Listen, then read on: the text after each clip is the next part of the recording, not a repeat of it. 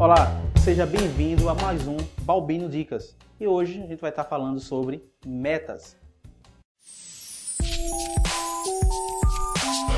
Então, quando falamos em metas, a primeira coisa que deve vir à nossa cabeça é quais serão os desafios profissionais a serem alcançados. No caso, com relação a perdas, a gente não costuma chamar de metas, a gente costuma estipular lá o limite de perdas. Né? Mas é mais fácil de assimilar quando a gente chama de meta.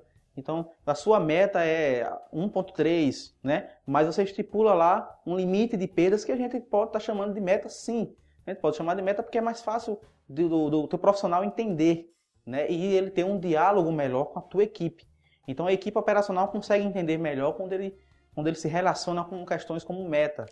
Realize reuniões com a tua equipe. Procure debater sobre essa meta. Procure também, que acho que é o mais importante, abrir espaço para a tua equipe passar o feedback, né? E, e, debater com você quais são as dificuldades encontradas, o que é que pode ser melhorado, o que é que não pode ser alcançado, né? Porque tem isso também. Você também não pode simplesmente lançar uma meta inatingível. Se você é, nunca nunca mensurou o teu resultado, então não vá com uma meta muito ousada. Isso vai frustrar a tua equipe. Como a gente falou em reuniões, também é importante que você não deixe as reuniões sempre para o final do mês, ou seja, para o fechamento do resultado.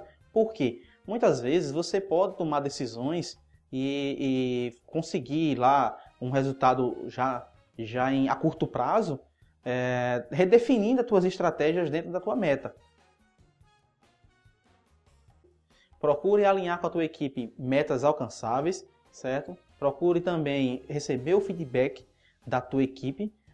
Faça reuniões não só no fechamento do resultado, mas também acompanhando cada indicador né? Gente, a gente conseguiu atingir isso aqui, parabéns, e, e corre atrás porque a gente tem um resultado importante para apresentar no final do mês. Isso é uma coisa diária, isso é uma, isso é uma coisa que é dinâmica, isso aí não é, não é um, uma coisa estática que você faz uma reunião hoje e só vai fazer outra no dia 2 do próximo mês. Então é importantíssimo que você é, realmente acompanhe indicador por indicador e não, não, se apegue a metas, seja flexível.